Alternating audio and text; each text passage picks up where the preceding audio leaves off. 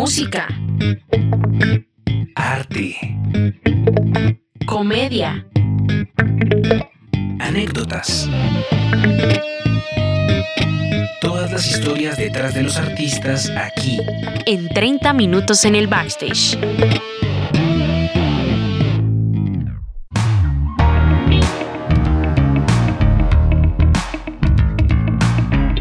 Bienvenidos de nuevo a 30 minutos en el backstage. Continuamos nuestra conversación con Alejandro Cajiao, director de la escuela EMAT. Esta escuela de la que tanto hemos hablado en este podcast, eh, de la que tanto hemos eh, traído profesores, eh, estudiantes, egresados, personas que han pasado por ahí por EMAT. Y tal vez no hemos profundizado mucho, mucho en, en alguno de esos capítulos sobre esta escuela que es EMAT y eso lo vamos a hacer en este capítulo. Pero antes que nada, yo saludo a nuestro invitado Alejandro Cajiao. Hola Alejandro, ¿cómo estás? Julián, muchas gracias por la invitación. Con gusto. Y, bueno, empecemos ahora sí eh, con el tema de fondo, que es esta escuela de música, medios, arte y tecnología EMAT. ¿Cómo nace eh, EMAT? Bueno, mira, EMAT nació con el sueño de montar un estudio de grabación. Ese sueño los compartíamos con un amigo que se llama Alejandro Morales. Yo en ese momento vivía en Los Ángeles, él estaba en Bogotá, él trabajaba, no recuerdo si en RCN o Caracol, pero en alguno de, los, de las cadenas grandes.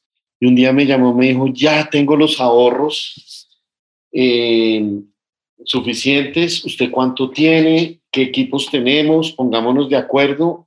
Y yo ya me iba a devolver para Colombia entonces, aprovechamos, hicimos esa sinergia, hicimos un listado de equipos, yo me puse a comprar todo, cogí un container, lo llené, metí un piano de cuarto de cola, un piano vertical, equipos, una consola, eh, y nos trajimos un container. Él en todo ese proceso me hablaba de su prima, que era cantante y que había estudiado en Berkeley. Ella se llamaba María José Morales, una cantante de jazz espectacular. Y me decía, mi prima tiene una idea. Es que me decía, ella empezó dándole clases a alguien que le pidió clases y después otra persona y otra persona y se le volvió una bola de nieve y ella quiere montar una escuela de música. Y a mí me pareció una gran idea. Entonces, pues decidimos juntarnos, asociarnos, y ella cantaba en un bar de Usaquén, que ahorita no recuerdo el nombre, pero que estaba muy de moda, donde iban los cantantes y había un booth y a veces la gente del público también subía y cantaba. CL6, ¿cómo era? Tal vez era de otra época, hace 15 años. y, y todas las cantantes ahí espectaculares, todos los músicos, y apenas María José se bajó la tarima, pues Alejandro me, presenté, me, presentó, nos conocimos y me le dije, bueno, eh, María José, vamos a montar la escuela, pero lo vamos, o sea, si lo vamos a hacer es ya. Y ella se sorprendió, pero pues yo acabo de aterrizar y a eso venía a hacer cosas. Y empezamos a buscar una casa, nos pusimos de acuerdo dónde montar la escuela, empezamos a entrevistar profesores, encontramos una casa perfecta en la castellana, era un poco costosa, nos asustamos, pero un amigo nos dijo, yo cojo el segundo piso. Entonces, perfecto, la casa tenía tres pisos, y el primer piso el estudio de grabación y en el tercer piso teníamos la escuela, que en ese momento todavía no tenía nombre. ¿Ahí de qué año estábamos hablando? Estamos hablando en el 2006. 2006. Mm. Hace rato. sí.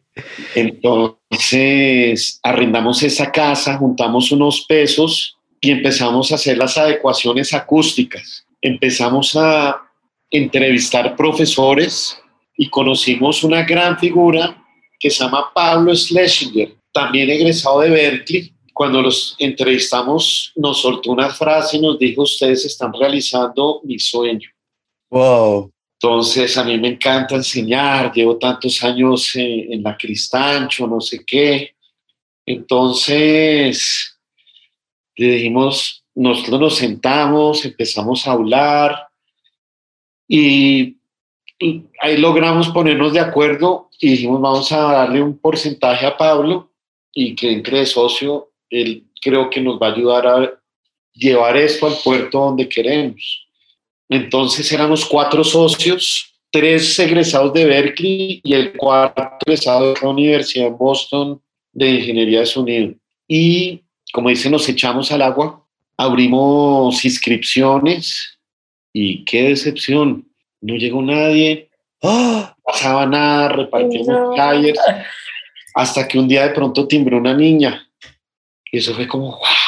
Ya. Yo recuerdo a las dos primeras personas que timbraron. Era una niña que se llamaba Laura, tocaba saxo y Feliz llegó y sin preguntar mucho, que creyó en nosotros y arrancamos. Le empezó, y otro muchacho que es un cantante que se llama Estefano y su papá era actor y él se había formado en escuelas pequeñas, entonces pues sabía que la atención era más personal, más y también digamos nos dieron su confianza y fueron los dos primeros alumnos que entraron de MAT y íbamos a abrir ya el semestre, pero teníamos cinco o seis personas y no podíamos arrancar con tan poquito.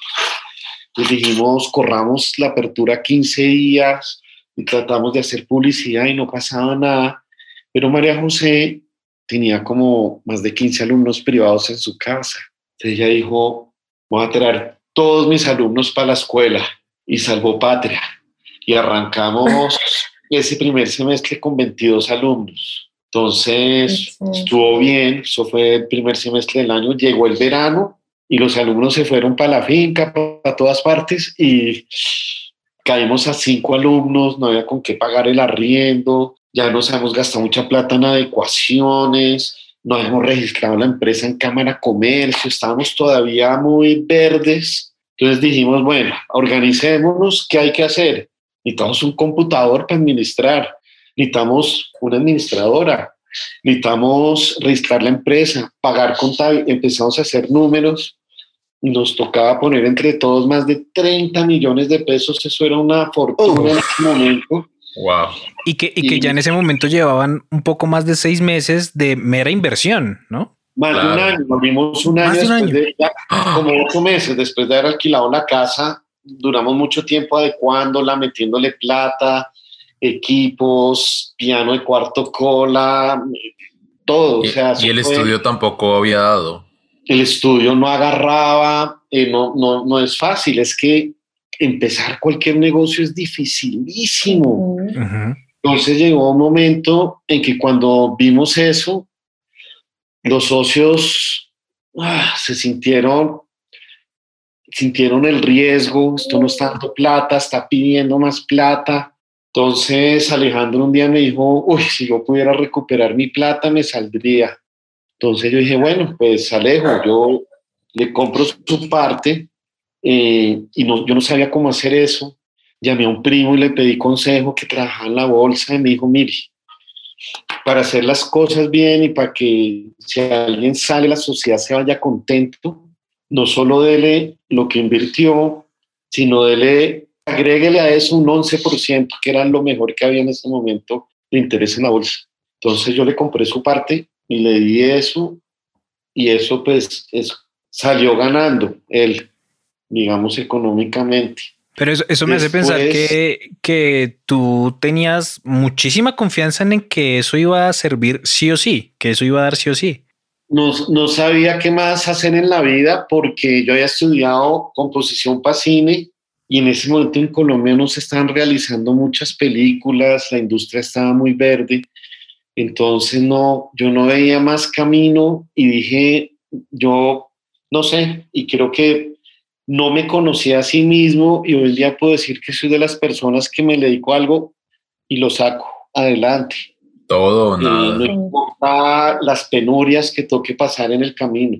Entonces, a los pocos meses, María José en ese momento quería grabar un disco y quería invertir en su disco y no en la escuela. Ya había invertido en la escuela y no, no está dando resultado. Entonces ella dijo, si yo pudiera salirme también, porque necesito plata para mi disco, lo- las cantantes como los deportistas tienen su cuartico de hora, Sí, claro. Entonces, dijo yo, yo necesito mi parte artística invertirle. Me, me preocupaba porque María José, oh, tan buena profesora, no quería que se saliera. Pablo todavía seguía en el barco. Yo le dije a Majo lo mismo, bueno, yo te compro, te doy intereses. Eso fue todo muy rápido. Y el día antes de firmar la sociedad, pues yo tenía el 90%, Pablo tenía el 10%. Y Pablo me dijo, Alejandro, estuve consultando con mi esposa, con mi mamá y con mi prima. Mi prima es abogada, mi mamá es mi mamá y mi esposa es mi socia conyugal, que es mi otra sociedad. Y no he comprado los muebles de la sala, no he comprado el comedor. ok. Ay, no. Yo, Oh, también en la otra sociedad y yo no le puedo meter más plata a la escuela y mi prima me dice que con el 10% no tengo voz ni voto y no creo que... Tranquilo Pablo, yo le compro y le doy unos intereses, pero hablé con todos y les pedí el favor que no me dejaran solo. Yo no me sentía capaz en ese momento, lo veía de sacar la escuela adelante sin ellos. Y todos se quedaron y todos me ayudaron durante muchísimo tiempo. María José estuvo más de 10 años acá en EMAT y Pablo estuvo 14 años en la escuela. Hasta hace un año, ¿no? El maestro Pablo. Sí, ahorita en la pandemia él eh, presentó su renuncia y pues nos ha hecho mucha falta y de- de- de- dejó un legado en la escuela, dejó cimentados los ladrillos que puso, que muchas personas han puesto ladrillos, esto yo no lo hice solo, esto ha sido un trabajo de muchas, muchas personas, de Mateo Los Ríos, él también después, ese amigo de Berkeley, cuando Sí, se sí. salieron todos y allá voy, me quedé solo en un momento con toda la responsabilidad de la escuela recién abierta y quebraban los hombros. Entonces, al siguiente semestre le seguí metiendo la ficha, me llegaron ya no 22, sino 44 estudiantes. Uf, re bien. La vaina de pronto como Wow, que, uf, wow. arriba y obviamente todo eso va llegando con más retos. Llegó diciembre y todo ese semestre este amigo Alejandro Morales, que todavía teníamos el estudio y todo eso, como no llegaban muchos clientes al estudio, él se la pasaba metido en una vaina que se llamaba Facebook. Estamos hablando en el 2007 Wow. Y él me decía, "Ay, esto era de raquera, que no puede ver las fotos de Perano y chismosear las fotos que suben y vea tal. Ay, Yo no le hacía caso hasta que ya en diciembre abrí mi cuenta en Facebook. Y cuando abrí la cuenta, me salió un cuadrito al lado que decía, le vendemos pan de chocolate, se lo llevamos a la oficina. Yo, esta mierda, esto, esto es en Colombia. Y era una panadería chapinero. Claro. Estos manes, ¿cómo están poniendo propaganda en una plataforma gringa? Entonces me metí a Facebook a ver cómo hacían y cómo era eso. Entonces monté propaganda y la enlacé hacia la página web. Pero yo, yo no sabía si eso iba a funcionar. Yo ponía avisos en el periódico, me quedaba esperando al lado del teléfono a que sonara para ver si llegaba un cliente o que timbraran en la puerta. Me fui de vacaciones para la costa, estaba en la playa, me olvidé de la escuela. Cuando volví, tenía 25 solicitudes de alumnos que querían entrar y yo no había movido Wow. un dedo, levantado un teléfono y dije, ¿qué es esto? Y solo le había metido 5 dólares diarios a Facebook. Entonces ahí mismo agarré, le metí 20 diarios y logré ese semestre como 150 alumnos. Wow. Sí, se Wow. picó. Chévere. Fue una explosión de, de alumnos y eso yo me sentía, mejor dicho, dije, "Ah, eso ya acá entró plata, voy a montar el Genial. departamento de producción y salí corriendo a comprar computadores, micrófonos, a montar todo eso y el estudio se estaba medio quebrando, pero estaba, la administradora está recién graduada de la universidad, ella todavía estaba aprendiendo, a veces le preguntaba cuánta plata tenemos en el banco, me decía, no sé, ¿cuánto me van a costar los profesores? No sé. Oh Entonces, un desorden, un creci- un crecimiento desordenado. Y terminamos el semestre y ella no había recogido cartera y yo no tenía con qué pagarle a los profesores. Entonces estaba en un caos. Entonces tuve un crecimiento, pero cuando las cosas crecen tan rápido, a veces se ponen caóticas. Y en ese Ok. momento quebró el estudio de grabación y mis amigos que tenían arrendado el segundo piso, que ellos tenían salas de edición, decidieron también cerrar las oficinas y todo el mundo me entregó. Y otra vez volvió a caer en el verano y otra vez todo el mundo se fue para las fincas de vacaciones y bajaron los alumnos. Se me triplicó el arriendo y yo no sabía qué hacer. Y un amigo de Berkeley, que fue el que me dijo, métase a Berkeley, Mateo Los Ríos, siempre Mateo. me decía, "Ay, qué lindo la, la escuela, me encantaría algún día poder hacer parte, no sé qué. ¿Qué hubo, Mateo? Lo llamé, entró de socio, él metió un capital y con esa inyección, como el estudio había cerrado, volvimos a abrir el estudio de grabación, trajimos una consola nueva y pudimos armar ya, digamos, el área de producción y ahí seguimos adelante y fue una época muy curiosa porque empezaron a entrar más socios y en momento éramos ocho. En el 2012 Wow. éramos ocho socios y después nosotros, el crecimiento de la escuela fue muy rápido. Al año de tener la casa y de crecerse a 150 alumnos y pusieron la casa vecina en arriendo y la tomamos en arriendo. Entonces, al- a la vuelta de dos años pasamos de tener media casa a tener ya dos casas arrendadas y tuvimos que hacer todo ese proceso que fue lo más duro de toda esta experiencia con la escuela, que fue la formalización con la Secretaría de Educación. Entonces, ¿Eso también pasó como al año o al cuánto tiempo? duramos cinco años buscando la formalización hasta que logramos Wow. Upa. eh, eso, ustedes no sé si tuvieron algún profesor o profesora en el colegio que le tenían pánico.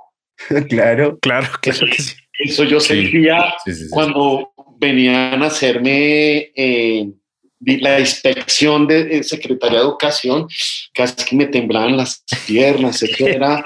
Y, Claro. y perdimos varias veces y volvíamos, intentábamos y en un momento ya los alumnos se desesperaron y en el 2012 hubo una salida masiva de alumnos de la escuela. Nosotros hemos tenido momentos duros porque no logramos en ese momento lo de la secretaría. Fue como en el 2011. En el 2012 finalmente salió eh, la resolución que formalizaba ya la escuela y ya podíamos registrar programas y nos cambió la vida. Hablamos de seis años después de empezarla. Sí, ya en el 2012 y también en el 2012, después de estar cinco años coqueteándole a Berkeley, Berkeley dijo, voy a ir a mirar a Bogotá a ver cómo es eso.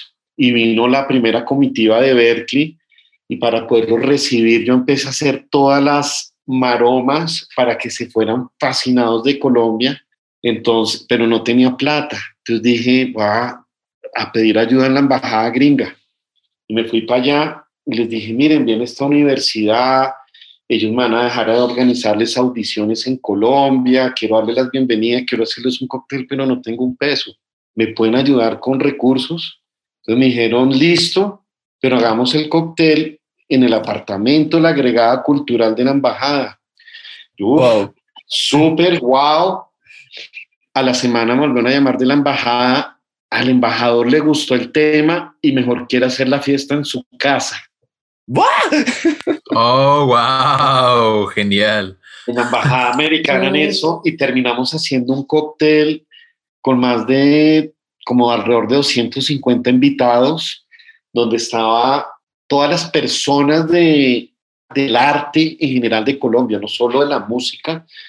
Estaban pintores como por ejemplo estaba Mansur, estaban muchas, muchas personas importantes, estaba Carlos Vives, estaba Totola Momposina, estaban los representantes de todas las instituciones culturales de Colombia, educativas, eh, porque pues los gringos son muy pilos en eso y dijeron vamos a conectar a Berkeley con todo lo que hay en Colombia.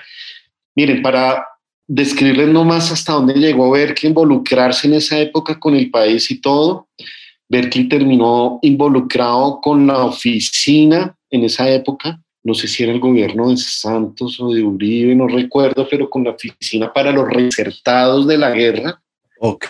¿cierto? Porque Berkeley de terapia musical y siempre lo, eso lo trabajan mucho con los excombatientes y con las víctimas de la guerra. Entonces, Berkeley terminó mandando alumnos a hacer prácticas para hacer tratamientos eh, de terapia musical con eh, excombatientes, con exguerrilleros de, de las FARC, con exparamilitares, con, a trabajar con esa oficina del gobierno.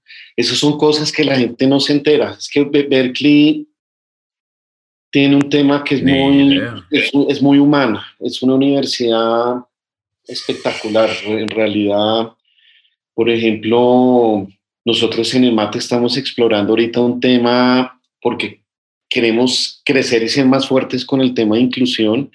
Antes de la pandemia estamos metiéndonos con el INSI, investigando, pero es porque Berkeley nos donó un aparato que es en braille, una tableta, y, y hasta ahorita tenemos el, nuestro primer alumno invidente, eh, pero todo eso fue motivado fue por Berkeley. Ellos tienen todo un departamento, tienen desarrollados softwares, cosas, y ellos fueron los que nos hicieron esa donación del aparato, que no sé si es el único en Colombia, pero es espectacular porque es una tableta y el invidente con sus yemas de los dedos puede ir leyendo lo que está ocurriendo en la pantalla, pero digamos todavía estamos muy, muy crudos con ese tema, pero aprendiendo siempre de Berkeley. Berkeley tiene una división que nadie conoce que se llama City Music.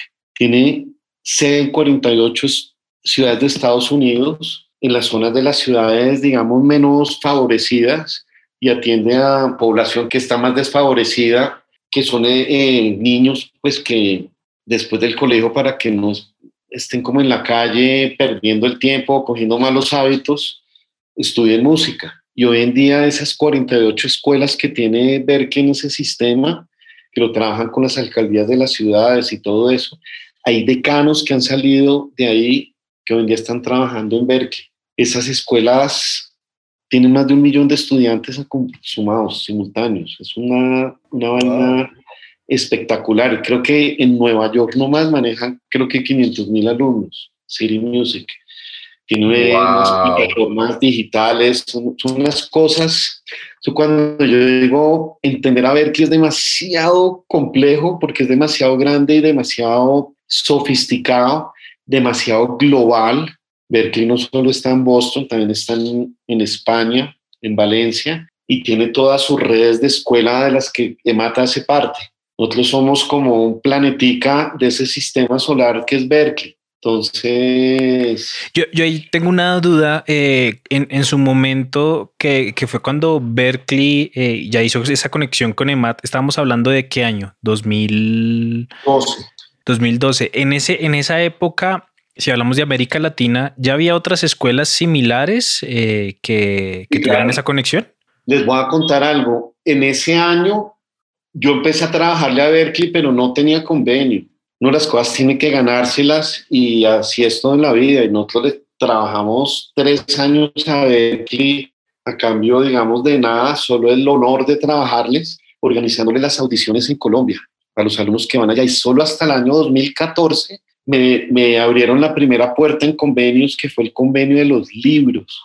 Me dijeron, mira, hay este convenio y ahora usted puede imprimir los libros que nosotros usamos internamente para dictar clases y se los puede vender únicamente a sus alumnos, no los puede vender para afuera, solo para la operación interna. Después al año logramos volvernos miembro en ese entonces se llamaba Berkeley International Network, ahora se llama Berkeley Global Partners, es prácticamente lo mismo.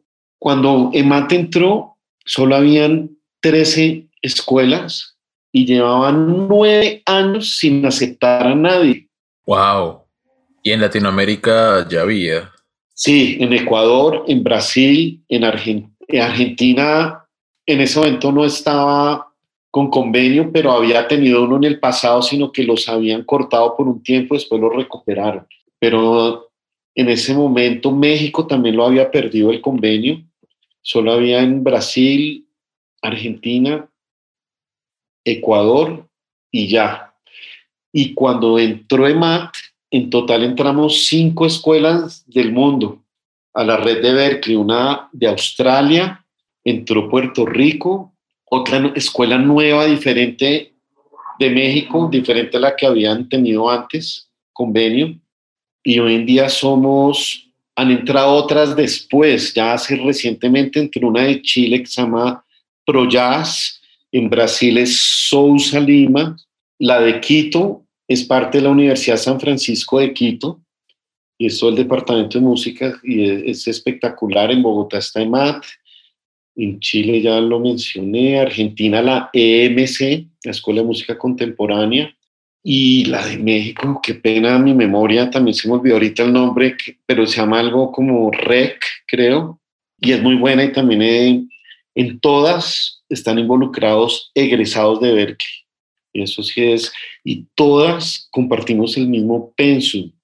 Entonces, la transferencia o la movilidad de alumnos, no solo a Berkeley, sino a Brasil.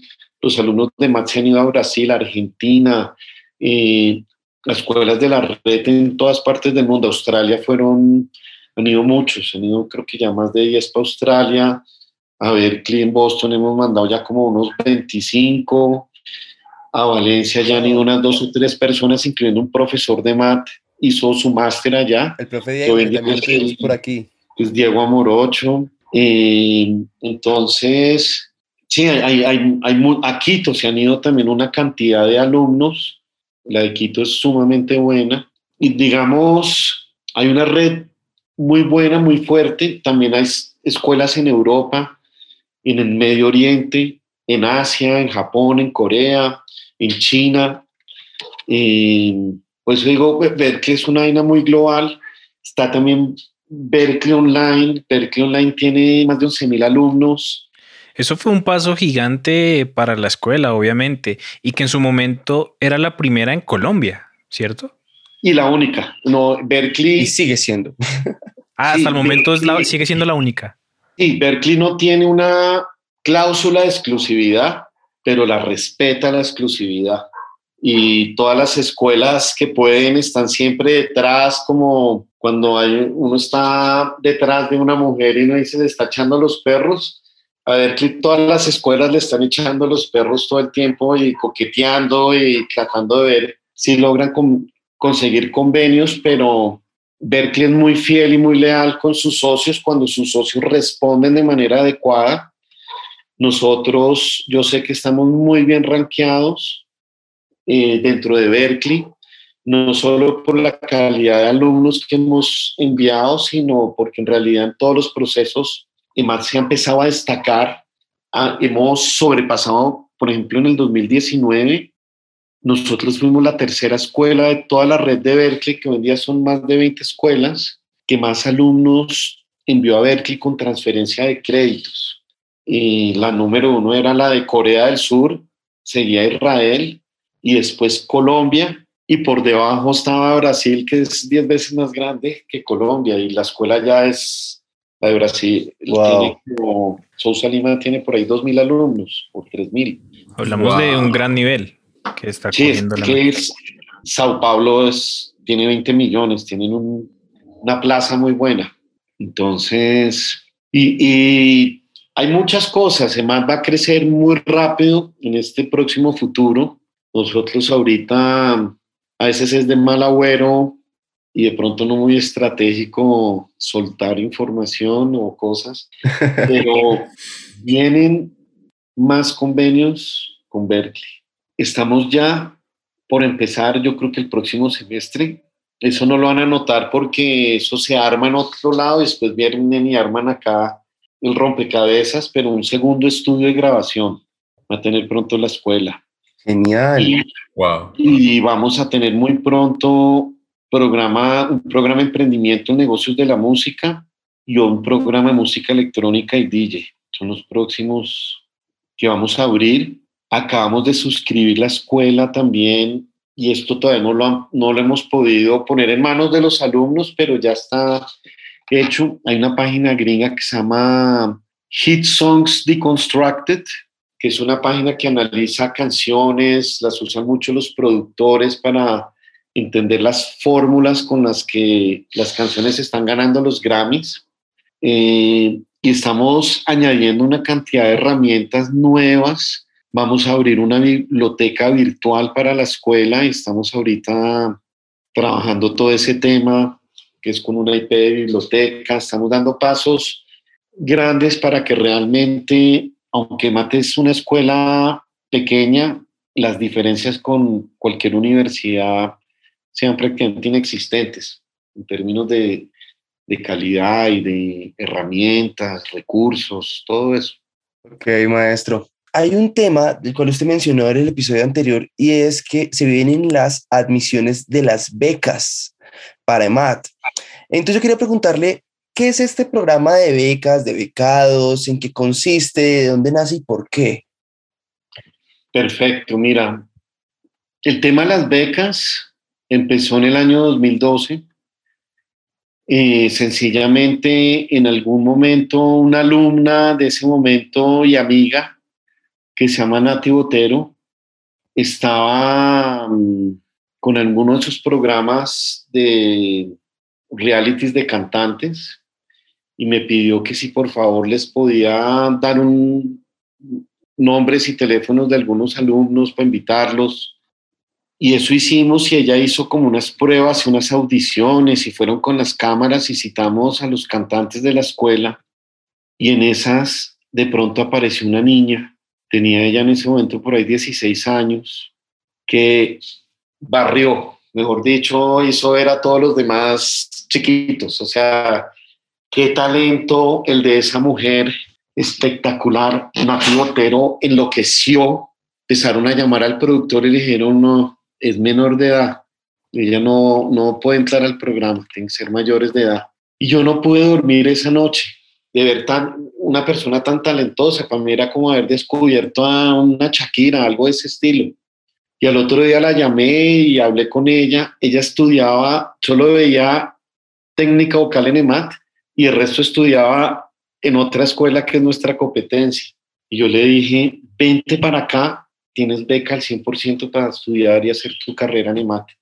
Y fue la primera persona que le dio una beca y entendí que ella empezó a traer valor agregado a la escuela, que los conciertos eran emocionantes porque esta niña la sacaba del estadio. Eh, y ahí nos dimos cuenta que los becados traían mucho valor eh, para la escuela. ¿Qué me preocupaba a mí? Yo decía, bueno, pues yo no puedo empezar a, a, dar becas porque yo soy tan buena gente que todo el mundo me va a sacar una beca. Entonces, metía filtros. Entonces, acudí a IDARTES. Yo les dije, miren, yo, yo quiero dar becas, pero necesito que otra persona los escoja, otra entidad. Entonces, hicimos un convenio con IDARTES y yo no ya recuerdo desde qué año, si eso ya fue en el 2013 o, pero con IDARTES llevamos muchos años dando becas. Entonces, eh, IDARTES nombra dos jurados y EMAT pone un jurado. Y siempre elegimos las becas que corresponden a IDARTES eh, y que no, nos han traído unas personas de una calidad humana y artística que también empezamos a ver ese, ese valor agregado. Y cada vez me fui apasionando más con el tema de las becas. Y hace cuatro años, tres años, cuatro años, ya no recuerdo, vamos ahorita para la cuarta versión, decidimos hacer el lanzamiento de, una convocatoria de becas por talento. Y allá era, al principio era nacional. La realizamos fuimos un poquito descuidados si no miramos la nacionalidad y cuando entregamos las becas de pronto me di cuenta que habían ecuatorianos, peruanos y gente de toda Latinoamérica acá en más becada. Uy, se nos, no nos dimos cuenta, entregamos muchas becas, entonces lo volvimos a nivel de Latinoamérica. Está una convocatoria, está abierta para cualquier persona de Latinoamérica. Las personas graban un video, contestan un cuestionario y en términos resumidos, del 2012 a la fecha, yo creo que ya han pasado por EMAT, han tenido más de 900 personas algún esquema de beca, algún tipo de beca, si no es completa, un porcentaje, que vienen de distintas fuentes, esas becas, una es IDARTES y la otra es la convocatoria de becas por talento, más de 900 alumnos y en plena pandemia nos dio por mirar en valor monetario acumuladamente cuánto hemos dado desde que empezamos esto en becas. Y en plena pandemia nos dimos cuenta el año pasado que ya hemos entregado más de 2.700 millones de pesos en becas y no nos dimos cuenta qué horas, porque como fue de a poquitos, y, y eso es lo que pasa mucho con el, con el camino que uno va haciendo en la vida, uno empieza chiquito, inseguro, se va abriendo paso, pero cuando menos se da cuenta, tú miras para atrás dices, wow, todo eso ha pasado, ¿a qué horas ocurrió? Lo importante es en la vida mirar más para adelante que hacia atrás. Que digamos, por ejemplo, lo último que nos quedamos en esta conversación fue que Matt estaba en esas dos casitas, ¿no? Pero hoy en día yo tuve la oportunidad de visitar el edificio en principios de 2018 y wow, el ¿cuántos son? ¿Seis pisos? ¿Seis pisos? Al son seis pisos, aunque el ascensor sube hasta el séptimo, que es la azotea. Tenemos el edificio, no lo hemos terminado. El edificio en el 2017 llegó un momento que se nos acabó la plata y dijimos, bueno, quedaron unas áreas para el futuro y eso es lo que vamos a hacer ahorita. El segundo estudio de grabación, tenemos un área que es una concha acústica en el techo, nos faltan las graderías y de pronto ponerle un techo porque al aire libre, tan al aire libre en Bogotá con tanta lluvia es muy difícil planear conciertos o eventos. Tenemos en esto un estudio de grabación, vamos a construir el segundo el próximo año, cuartos de práctica muy bien diseñados, insonorizados. Tenemos un auditorio que es un aula de múltiples usos, se diseñó así, que es donde se dan los conciertos, se hacen los grados, pero también no lo terminamos de construir y equipar, estamos en todo ese proceso. El aula en los diseños y lo que va a estar en capacidad en el futuro en el teatro es para que ahí se pueda también usar como sala de cine y poder mezclar en 7.1, 9.1, lo que uno necesite.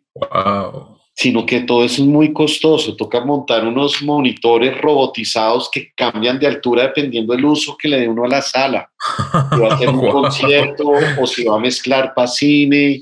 Genial. Pero estamos en todo eso, sabemos dónde se pueden buscar los recursos hay muchos recursos allá afuera para el arte, para las instituciones y pues a veces es, hay, que, hay que buscarlos. Nosotros hemos logrado cosas, el edificio no era propio y nosotros pues estamos pagando arriendos, es de una constructora cercana a nosotros, digamos a, a los socios de la escuela, pero al principio de este gobierno y antes de la pandemia logramos un crédito de Findeter y ahora EMAT es dueña del 20% del edificio y ese crédito de Findeter, los intereses están subsidiados por un fondo naranja. Entonces, eso es un recuerdo para todos. Allá afuera hay recursos que cuando son con un buen uso, un buen fin, se pueden ir y buscar y así ir fortaleciendo eh, las instituciones.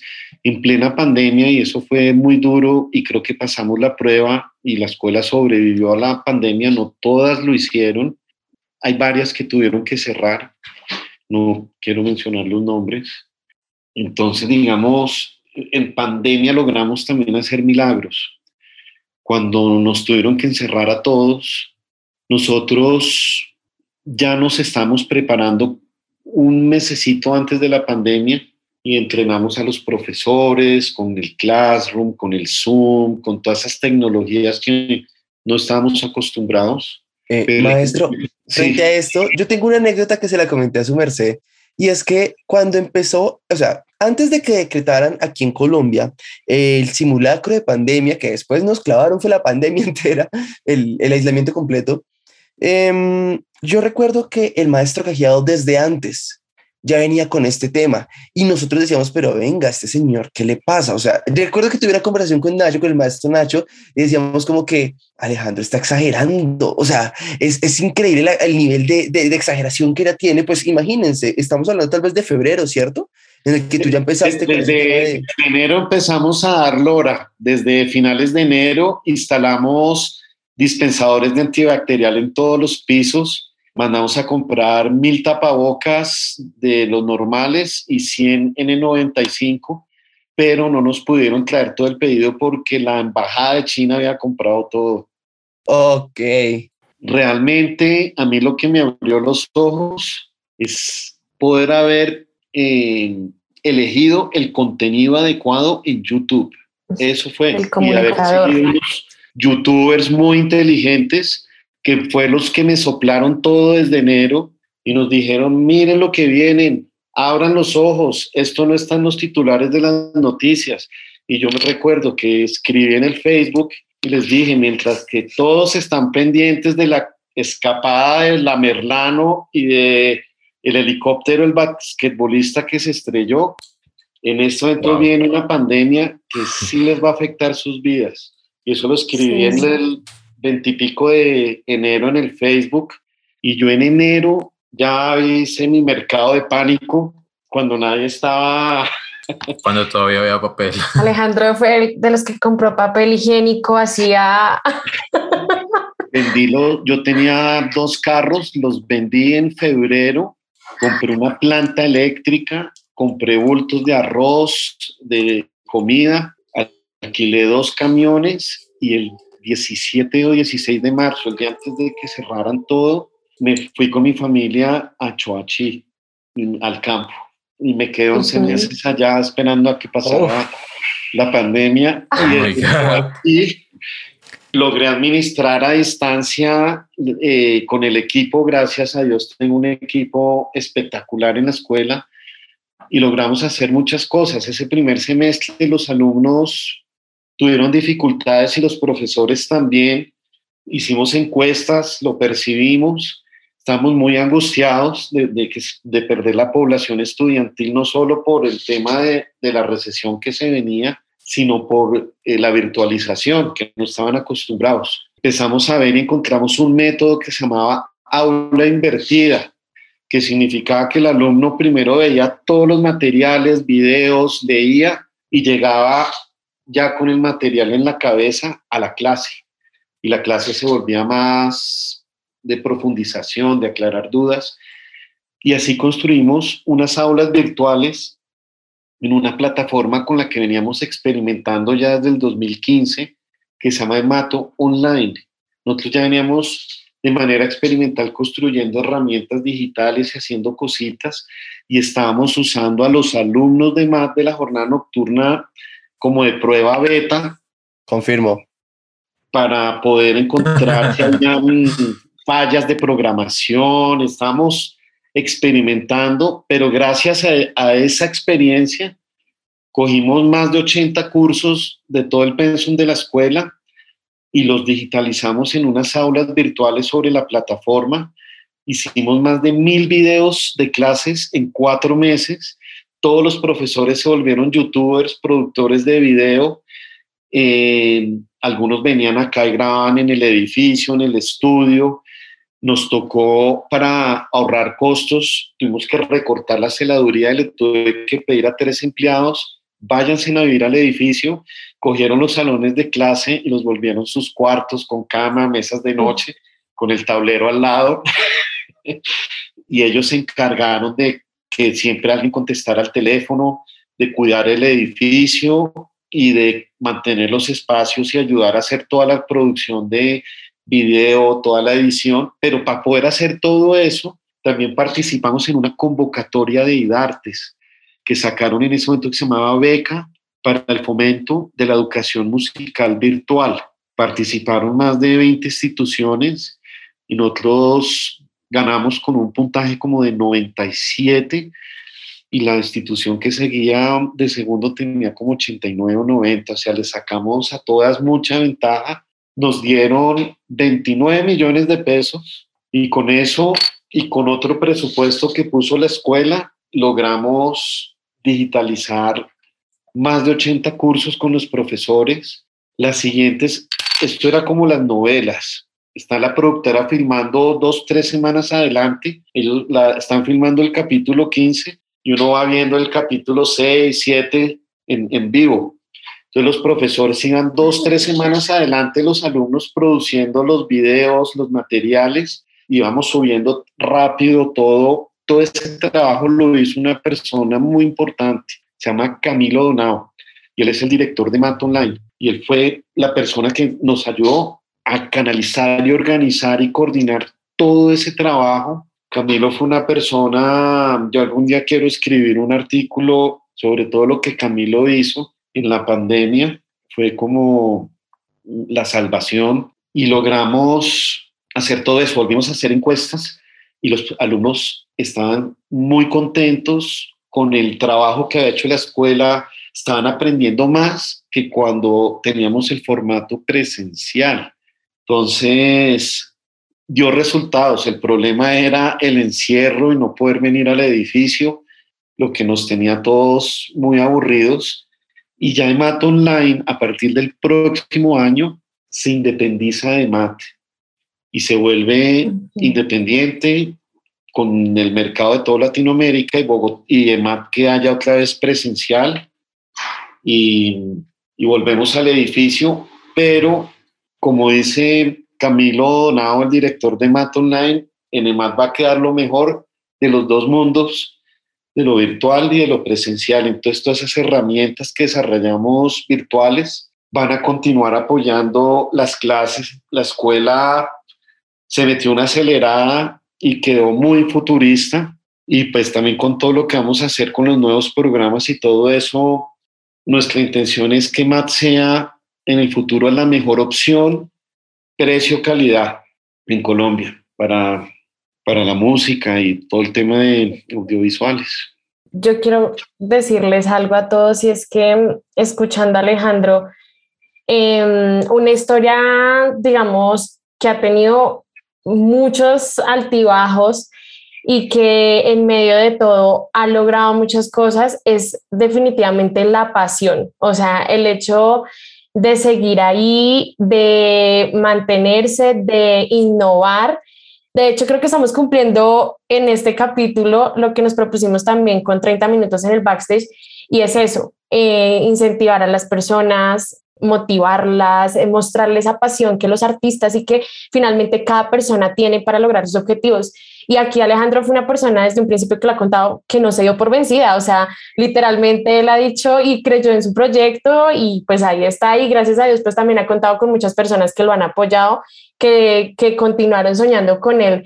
Entonces pues en medio de todo hay muchas decisiones que tomar pero creo que como lo dijiste tú eh, en algún momento, mirar ahora todo eso que ya sucedió es algo muy positivo para ustedes. Entonces, Alejandro, yo sí quisiera que ya hemos escuchado varias de esas decisiones importantes que has tenido que tomar o que todo el equipo ha tenido que tomar, pero digamos, ¿cuál crees para ti que fue la más dura, eh, ya sea para continuar o para de pronto decirle a algo eh, no o sí? No sé, ¿cuál fue esa que te, de pronto te ha dejado marcado durante toda esta historia? Yo creo que la decisión más dura fue el conjunto, algún conjunto de decisiones que tuve que tomar durante la pandemia. Son decisiones que a veces uno no quisiera tener que tomar en la vida. Eh, nosotros en plena pandemia, como muchas empresas, tuvimos una caída de ingresos del 50% que nos, nos puso en peligro. Teníamos una nómina enorme en la escuela, pues enorme para el tamaño de esta empresa, de casi, casi 70 personas. Cuando pegó la pandemia en ese semestre, ya todo el mundo estaba contratado, ya los compromisos estaban firmados en papel, en tinta, y nosotros tenemos una dinámica económica, es un poquito difícil de entender, pero supongo que también a las universidades les ocurre lo mismo y por eso abrimos siempre matrículas tempranas con descuentos. Es porque encaja, a veces uno necesita jalar matrículas del futuro para poder acabar el semestre. Eso suele ocurrir y por eso se abren matrículas tempranas con descuentos. En abril teníamos que abrir esas matrículas tempranas con descuentos para poder tener ingresos y poder acabar el semestre. Pero en abril todo el mundo se asustó y todo el mundo guardó su platica y dijo, tengo que guardarla para comer. Entonces cayeron muy duro las matrículas, solo en ese mes que fue el duro, se cayeron en un 90%. Y esa lluvia, como cuando un campesino está esperando que llueva para que crezca la, el cultivo, no llegó la lluvia y estaban los compromisos firmados, el semestre andando toda la operación y yo no tenía con qué pagarle a los profesores. Y ese fue el momento más duro, más difícil. La nómina costaba 160 veces más de lo que tenía en el banco. Era imposible, era imposible. Tenía un millón de pesos en el banco y la nómina era una vaina enorme. Entonces fueron unos momentos muy difíciles y, y lo primero que hice y, y gracias a eh, conseguí ayudas a través de una fundación que tiene mi mamá y lo primero que logramos es hacer unos mercados enormes que repartí entre todos los empleados de la escuela mientras que solucionaba y así me aseguraba por lo menos que las calorías estaban ahí ya eh, garantizadas para la supervivencia, pero pues tenía que conseguir la plata. Eh, los profesores me conocen y saben que pues nunca les he cumplido en, hasta ese momento en 13 años, un momento muy difícil. Y, y era uno pues pendiente que decía el gobierno por las noches, qué noticia había, salieron los créditos de nómina los anunció el presidente, pero nada que salía la resolución y uno llame al banco todos los días y que hubo y hay noticias. Finalmente salieron esos créditos, pero ya cuando salieron había pasado un mes y los profesores estaban muy ansiosos y más les estaba debiendo medio sueldo y del mes de marzo y en el mes de abril estaba esperando que entrara la plata y si no entraba no les podía pagar ese mes. Era el acabose de la escuela. Eso realmente fue un momento muy difícil y en algún momento inclusive la incertidumbre, uno no sabe qué pasar. Finalmente, el 5 de mayo, los bancos me desembolsaron créditos y ahí ya pude pagarle a los profesores y terminar toda la operación y los profesores estaban también angustiados, estábamos todos con incertidumbre, pero gracias a los créditos de nómina que sacó el gobierno a través de los bancos, nos favorecimos. Yo sé que esos créditos solo permearon el 12% de las pymes. El otro 88% no recibió créditos. Y MAT logró calificar y, y estar en ese 10 o 12% de empresas que lograron y que los bancos confiaron en, en, prestarles, porque eso al final no era el gobierno, sino los bancos los que decidían a quién le prestaban. ¿Dónde llegó la decisión difícil? Obviamente la población estudiantil se desinfló y yo ya al siguiente semestre no podía sostener una nómina de más de 60 personas como la tenía y ahí fue donde tuve que tomar las decisiones más difíciles de mi vida. ¿Cómo la tomé? Hice una encuesta entre los profesores, donde les hice ciertas preguntas que me iban a orientar cómo tomar las decisiones, con quién me debía quedar y con quién no. Eso fue un tema muy duro. Entonces, dentro de la encuesta les pregunté a los profesores, ¿tiene usted otras fuentes de ingresos? ¿Tiene usted capacidad para resistir un semestre sin trabajar? ¿Tiene usted hijos? su cónyuge trabaja, todo ese tipo de preguntas. ¿Cuántas personas dependen de usted? Me tocó meterme hasta allá, yo ni siquiera sabía que tenía profesores que tenían cuatro hijos y, y muchas situaciones así que uno dice, wow, ¿cómo hago? Entonces, ¿qué hice? Los más vulnerables fue los que más protegí. Son las personas que ganan sueldo mínimo. Ninguno de ellos quedó desvinculado. Dos o tres empleados que tenía en, en, ese rango, los logramos transferir a otra fundación y conseguirles otro empleo temporal y ya están de vuelta en. Muchos los conocen, uno de ellos es Miriam, la recepcionista, y Fabián, de, y ellos ya están de vuelta. Estuvieron un año empleados en otro lado, nos tocó mover fichas. Y Nelson, que era nuestro celador que llevaba toda la vida, ya se jubiló ahorita en julio y lo, lo, logramos sostener hasta julio, pero él es ya muy viejito, entonces él estuvo guardado toda la pandemia en su casa y les le enviamos durante toda la pandemia, creo que hasta junio de este año, mercados. Mm. Y entonces, digamos, esa parte que uno le preocupa y son las personas más vulnerables, quedaron cubiertas y con los profesores también hicimos lo mismo, seleccionamos los más vulnerables que tenían más compromisos, de sostener familia, hijos, todo ese tipo de cosas. Y algunos profesores me decían en chiste, recién casados, miércoles, toca encargar bebé rápido para que no me despidan. Todos ahí sí corriendo. Entonces decían, no, no, tranquilo, no, no se preocupe, no, no fue tan así.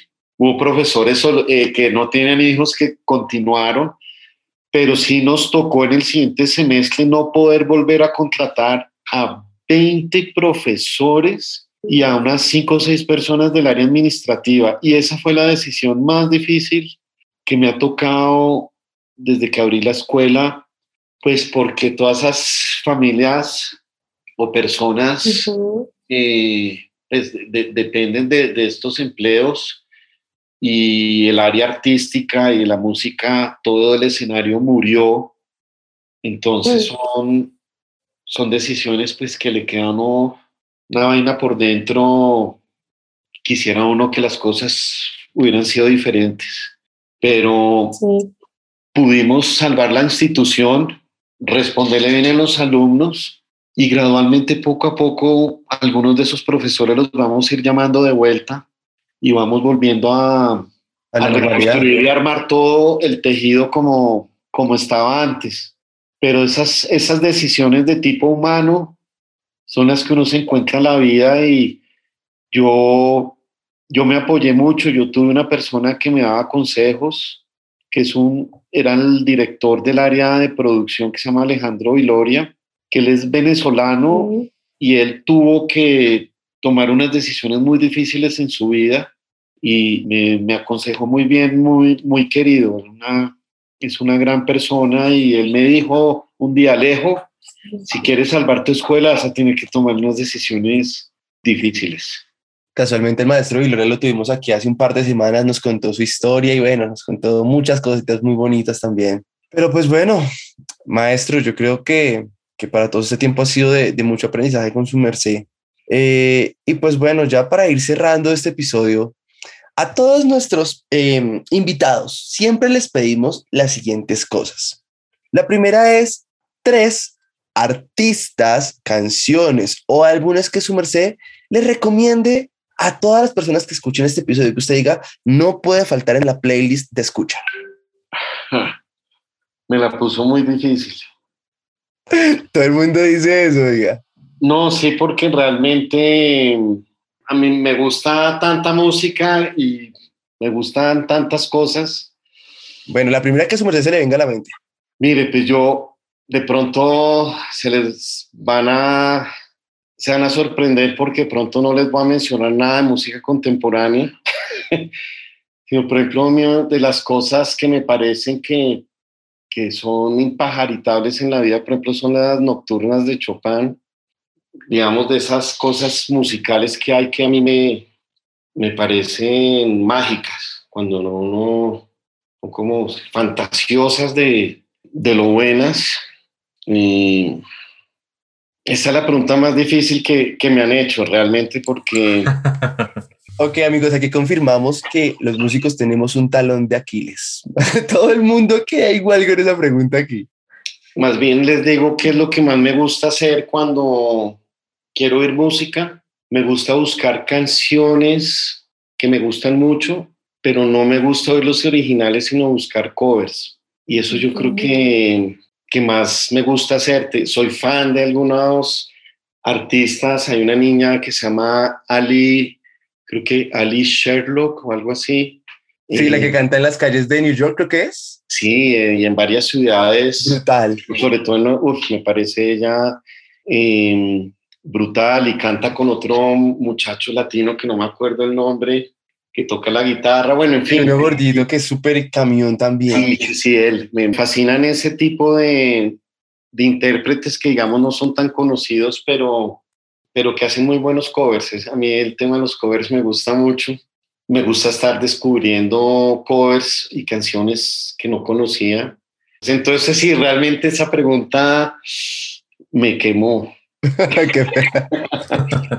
Bueno, Alejandro, pues, eh, pues ahí nos dejas, digamos, recomendaciones, ya que nuestros oyentes, pues, también busquen o también nos digan, por ejemplo, en nuestros comentarios, en los comentarios nos dejen también esos artistas de música jazz, bueno, de cover y diferentes cosas.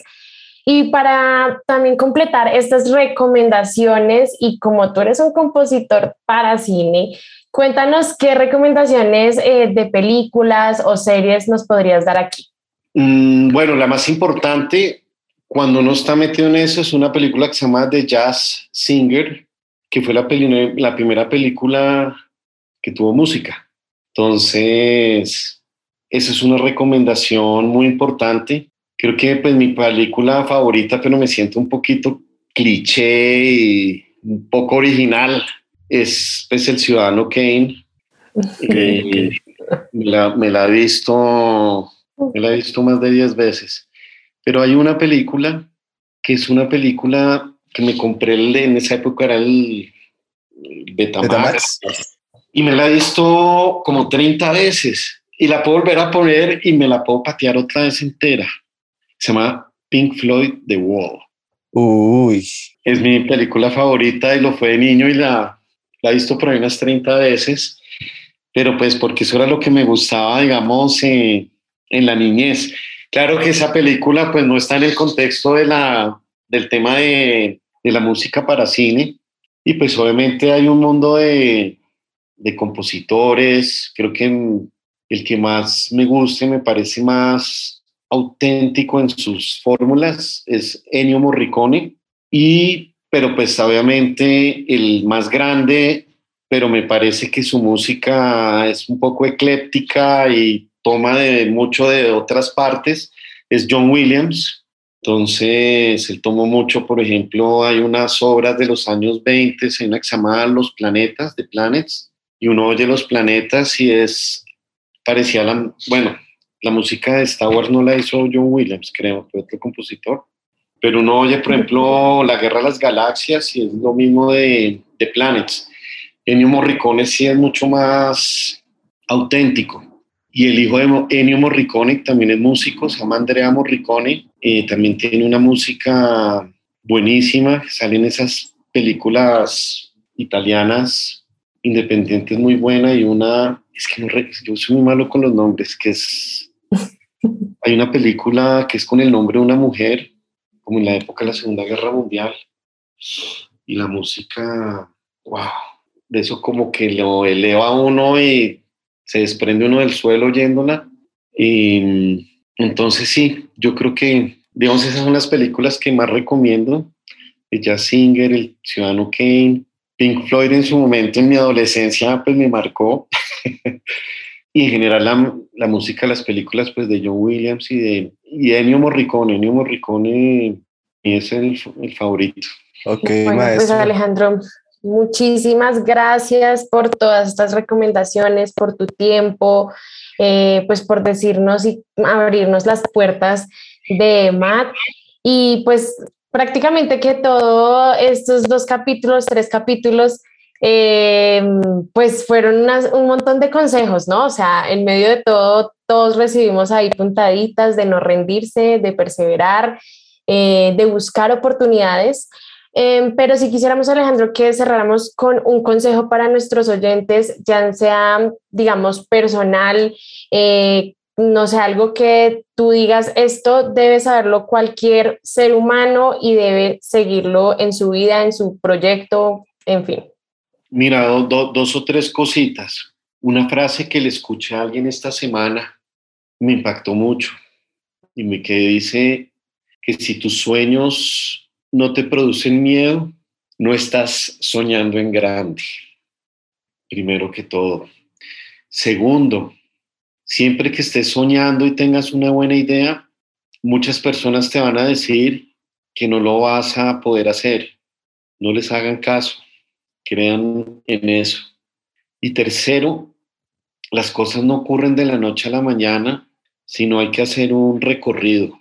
Y ya una vez, cuando menos se den cuenta, en ese recorrido, de pronto en algún momento miren para atrás y allá se van a dar cuenta del camino que han hecho y, que ese recorrido ha valido la pena y que han hecho un, un camino. Entonces, en eso es, aunque uno debe mirar para atrás muy de vez en cuando, es ir haciendo ese camino, pero realmente siempre mirando para adelante. Hay algo que dicen las personas depresivas, siempre miran para atrás. Y las personas ansiosas siempre miran para adelante. Yo soy ansioso. Bueno, pues amigos, les cuento que hemos llegado al final de esta charla con el maestro Alejandro Cajiado. Y algo que yo quisiera agregar es que si usted escucha este episodio y quiere inscribirse a las becas por talento, no lo dude. Sí, crean en eso. Se lo dice alguien que alguna vez creyó y que gracias a Dios y que todas las oportunidades se dieron hoy en día, pues estoy en EMAD y gracias a estas convocatorias por talento que es el maestro Alejandro Cajiado, a mí en lo personal me cambió literalmente la vida de estar eh, recibiendo llamadas en call centers a, a estar hoy en día metido en la música como mi carrera y profesión y vida, ¿no? Entonces, nada, crean en eso y pues bueno, nos vemos en un próximo episodio de 30 minutos en el backstage. Recuerden que nos encuentran como 30MIN en el backstage y pues el maestro Alejandro Cajiado como Alejandro Cajiado en todas sus redes y, eh, de, de Facebook e Instagram. Muchas gracias Alejo, Lina, Jacobo y Julián. Música. Arte. Comedia. Anécdotas. Esto fue 30 minutos en el backstage.